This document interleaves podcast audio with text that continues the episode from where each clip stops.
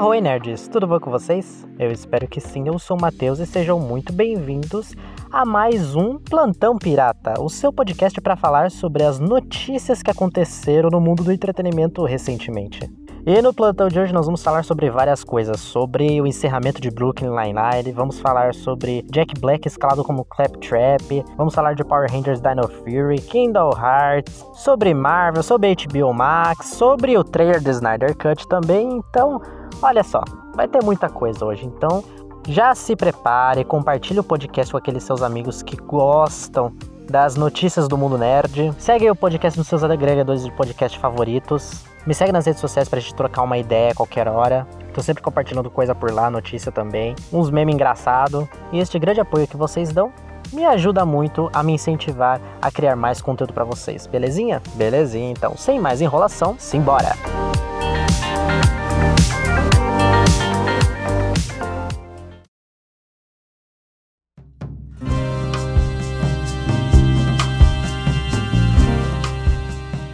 Começar por uma notícia que deixou todo mundo pasmo, ou pelo menos eu tô pasmo, né? Que eu nem lembrava da existência de um filme do Borderlands sendo desenvolvido. Cara, eu tô vendo aqui, tem a Emily Blunt desse filme e eu tô em choque. Tô realmente em choque, que eu nem fazia ideia de que esse filme estava tá, sendo desenvolvido. E, como eu disse antes, né, recentemente foi anunciado que o Jack Black entrou pro elenco do filme. O Black vai interpretar o tão carismático robozinho de Borderlands Claptrap. Pode ter certeza que o Jack Black vai fazer um, um excelente Claptrap nesse filme. Pode ter certeza. Escreve aí o que eu tô falando. E agora o negócio é esperar pra ver, né? We have talked about this, Steve! Jesus H. Reindeer Games, my dude! E agora vou passar por uma notícia triste para mim, que é dói no meu coraçãozinho só de ler essa notícia. Que Brooklyn Nine-Nine terá seu fim na oitava temporada. Não só para mim, mas para todos os fãs de Brooklyn Nine-Nine. É algo assim de doer o coração, mas que uma hora tudo chega ao fim, né? E a série dos policiais mais louco de todas vai ser encerrada em sua oitava temporada. O anúncio foi feito pela própria NBC e o oitavo ano da série deve estrear em algum momento de 2021 e vai conter ao todo 10 episódios. Ai ai, o encerramento da grande saga dos Halloweens, dos Heist, Ai, cara, vai, vai deixar saudade, Brooklyn Nine-Nine, vai deixar saudade. Ah, chills, literal chills. E agora, começando a entrar no território dos super-heróis, vamos falar de Power Rangers, né? E durante a Fan First Friday, que aconteceu no dia 11 de fevereiro, a Hasbro revelou grandes informações e novidades a respeito da próxima temporada de Power Rangers, Power Rangers Dino Fury, Dentre essas novidades que eles revelaram foram um pôster e a primeira abertura da temporada, onde a gente pode ver um pouco do trio inicial composto pelo Zaito, interpretado pelo Russell Curry, o Oli, que é interpretado pelo Kai Moya, e a Amelie, interpretada pela Hunter Dino. E claro, além do trio, a gente vê um pouquinho mais dos Zords, além do próprio vilão da temporada, que no caso é o Void Knight. Essa temporada promete, hein? Beast Morphers foi uma temporada muito boa, cara. Gostei bastante. Alto muitas tretas e revelações aconteceram naquela temporada e acho que Dino Fury não vai ser longe disso também não. E Power Rangers Dino Fury tem estreia marcada para dia 20 de fevereiro no Zewa e no Brasil provavelmente vai ser no segundo semestre de 2021. Seguindo para a parte mais dos games, a Square Enix, junto com a Epic Games e a Disney, anunciaram que Kingdom Hearts, uma das sagas de RPG mais maravilhosas que existe na face da Terra, nossa, a gente sou muito fã de Kingdom Hearts, vai chegar no PC com exclusividade pela Epic Games Store no dia 30 de março. E todos os títulos já estão em pré-venda na loja da Epic Games, né? Mas, para você que quer ter a série completa, vai ter que desembolsar uma bagatela de nada mais nada menos do que por volta de uns mil reais. Mil Tamers. E os títulos, no caso, que compõem a saga, né, são o Kingdom Hearts 1.5 mais o 2.5 HD Remix, tem o Kingdom Hearts 2.8 Final Chapter Prologue, tem o Kingdom Hearts 3 mais o Remind e o Kingdom Hearts Melody of Memory. Cada um desses vai estar tá custando em torno ali de uns 200 a 250 reais. Então já junta o dinheiro do cofrinho se você quiser levar tudo. Já, já prepara aí, já prepara as finanças já. Porque é muito jogo para você jogar. Por isso tudo tem as coletâneas, as coletâneas tem uns 2, 3, 4 jogos. Então diversão é que não vai faltar. I don't need a weapon. My friends are my power. E agora, entrando no território mais da Marvel barra Disney, foi revelado recentemente que Zoe Ashton, conhecida por Toda a Arte é Perigosa e Obsessão, foi escalada para ser a vilã do Logan de Capitã Marvel 2. Qual vilã ela vai ser, ainda não sabemos, mas faça suas apostas aí, galerinha. Mas além da Zoe Ashton, teremos as ilustres presenças de Miss Marvel, que vai ser interpretada pela Iman Valani, que vai ter a série ainda em 2021. Então já, já marque aí da sua caderneta, quando a gente não sabe ainda. E a ilustre presença também de Mônica Rambeau, interpretada pela Tayona Paris, que está fazendo o seu debut em WandaVision. Além de, claro, a Brie Larson, né, que vai voltar como Carol Danvers. E Capitã Marvel 2 tem estreia prevista para 11 de novembro de 2022. E continuando a parte da Marvel, segundo levantamentos, WandaVision se tornou a série mais vista do mundo. Olha isso, minha gente. O levantamento foi feito pela empresa Parrot Analytics, que mede o consumo dos conteúdos em diversos aspectos, como download, redes sociais, avaliações dos internautas, né? E por aí vai. E segundo os dados deles, o crescimento foi gradual e se intensificou logo após o quinto episódio da série, onde a gente tem, né, aquela grande revelação bombástica. E isso deixou WandaVision durante todo o final de semana no topo das paradas. Esse é o poder da fic da Wanda, minha gente. Esse é o poder que a fic dela tem. Não mexe na fic dessa mulher. Olha, parabéns, viu, Vandinha? Cara, você tá, ó. Além de você estar tá deixando todo mundo louco e precisando de terapia, você tá ganhando o mundo, minha querida. Então, continue assim, continue assim. E continuando nesse elemento WandaVision, temos algo muito interessante, um tanto quanto intrigante. Foi revelado, né, os funcos dos personagens de WandaVision baseados no episódio 6 de Halloween. Dentre eles a gente vai ter o da Wanda, o do Visão, do Billy, do Tommy e do Pietro. Só que, aí que tá o twist.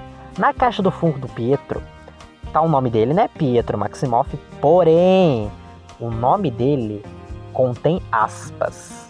Ou seja, Pietro Maximoff. E isso já pode nos indicar que o Pietro não é quem diz ser.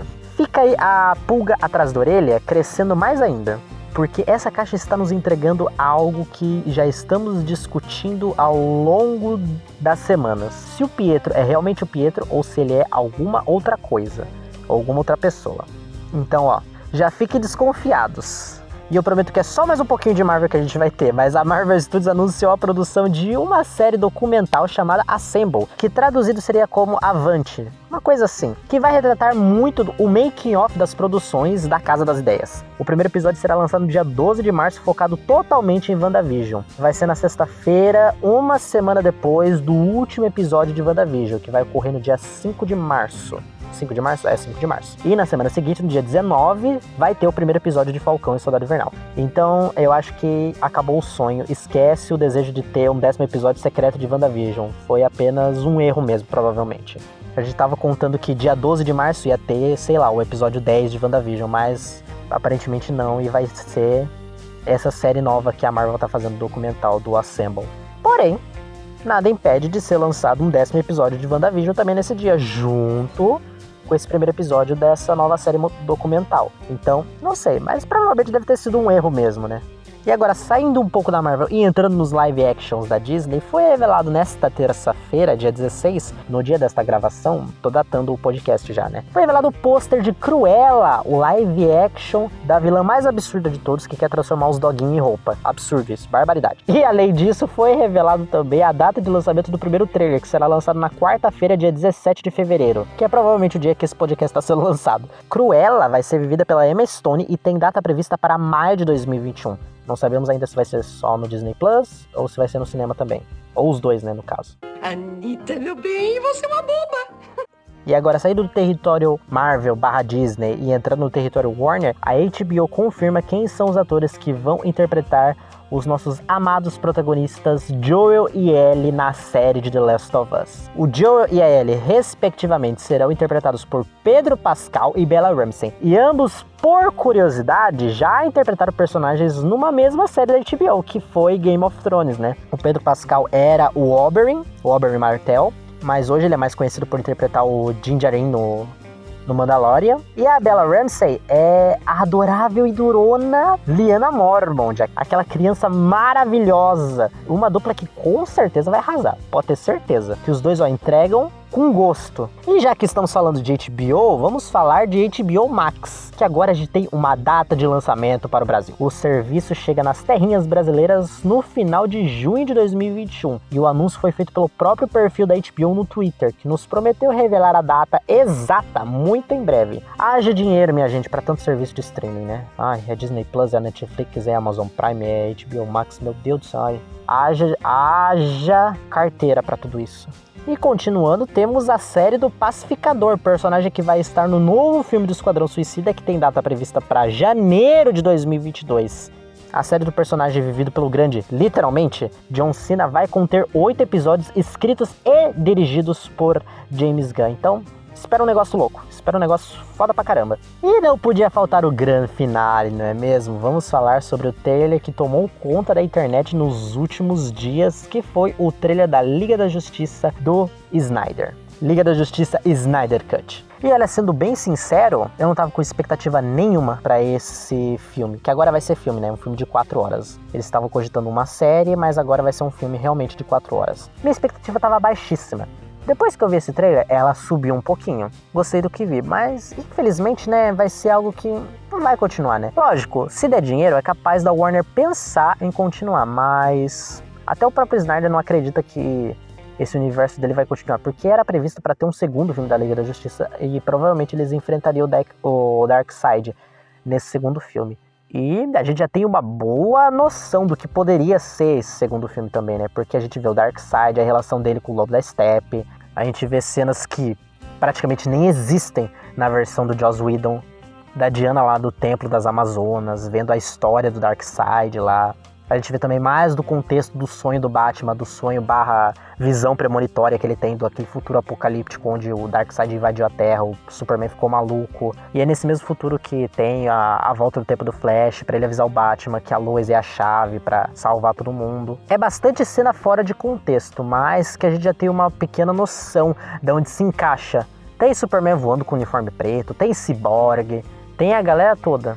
E acho que já é uma vitória essa versão do filme tá sendo lançada. Porque, coitado do Zack Snyder, sofreu bastante nas mãos da Warner, né? Teve o lance lá com a filha dele, aí ele foi mandado embora, aí teve Joss Whedon, aí teve tudo isso.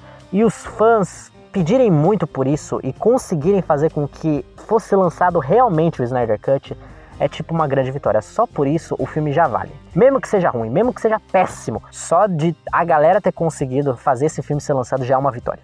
Então, é bater palmas pros fãs, cara. Será que a galera consegue fazer a versão do do Esquadrão Suicida do David Ayer ser lançado também, uma possibilidade também, né, cara? E outros detalhes interessantes que a gente consegue ver no trailer é a relação do Batman com a galera, né? Que é o Batman que recruta. A gente vê mais das cenas dele recrutando o Aquaman, o Flash. Tem mais também contexto da história do Flash, porque basicamente o Zack Snyder já tinha revelado que ia ter um negócio com o Flash, né? Sobre o lance do pai dele, ter sido incriminado pela morte da mãe dele. Tem também um negócio com a Iris, e a gente vê nesse trailer Iris West, a gente vê nesse trailer também um pouquinho da relação do, do Barry com o pai dele, coisa que não teve na versão de Joss Whedon. Se eu não me engano, porque faz muito tempo que eu assisti esse filme, mas a gente vai ter um contexto maior. A gente vai ter mais desenvolvimento de personagem mesmo, né? Mais um pouco do, do Arthur Curry, o Aquaman também a gente vai ter nesse filme. E só de terem melhorado o Lobo da Steppe já também já vale já esse filme. Então, Snyder Cut promete, gente. Snyder Cut promete confio que vai ser bom. Isn't that right? Batman. Bom, galerinha, é isso aí. Essas foram as notícias que eu queria trazer para vocês. Conta aí para mim qual foi a notícia que vocês mais gostaram e quais são suas expectativas pro Snyder Cut. Vocês estão com expectativa alta, com expectativa baixa, meh, vai ser uma bosta, vai ser bom? Conta aí para mim. O que vocês acharam? No mais, galerinha, é isso aí. Muito obrigado por ter escutado até aqui. Um beijão para vocês e no mais, até a próxima.